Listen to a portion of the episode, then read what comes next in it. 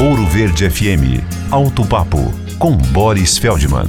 Para quem gosta de picape, a Jeep vai lançar sua primeira Ram produzida no Brasil, em Goiânia, será a Rampage, um pouco maior que a sua prima Fiat Toro, para concorrer com a Toyota Hilux. As versões importadas da Ram conquistaram o mercado nacional e a Rampage será monobloco com dois motores, gasolina, famoso Hurricane 2 litros de 270 cavalos ou o diesel também 2 2 litros de 170 cavalos. Qualquer das opções, sempre acoplada a um câmbio automático de nove marchas. Eu já vi essa Rampage, que será lançada no segundo semestre, e posso garantir que, apesar do monobloco, ela tem o mesmo aspecto robusto das picapes importadas Ram.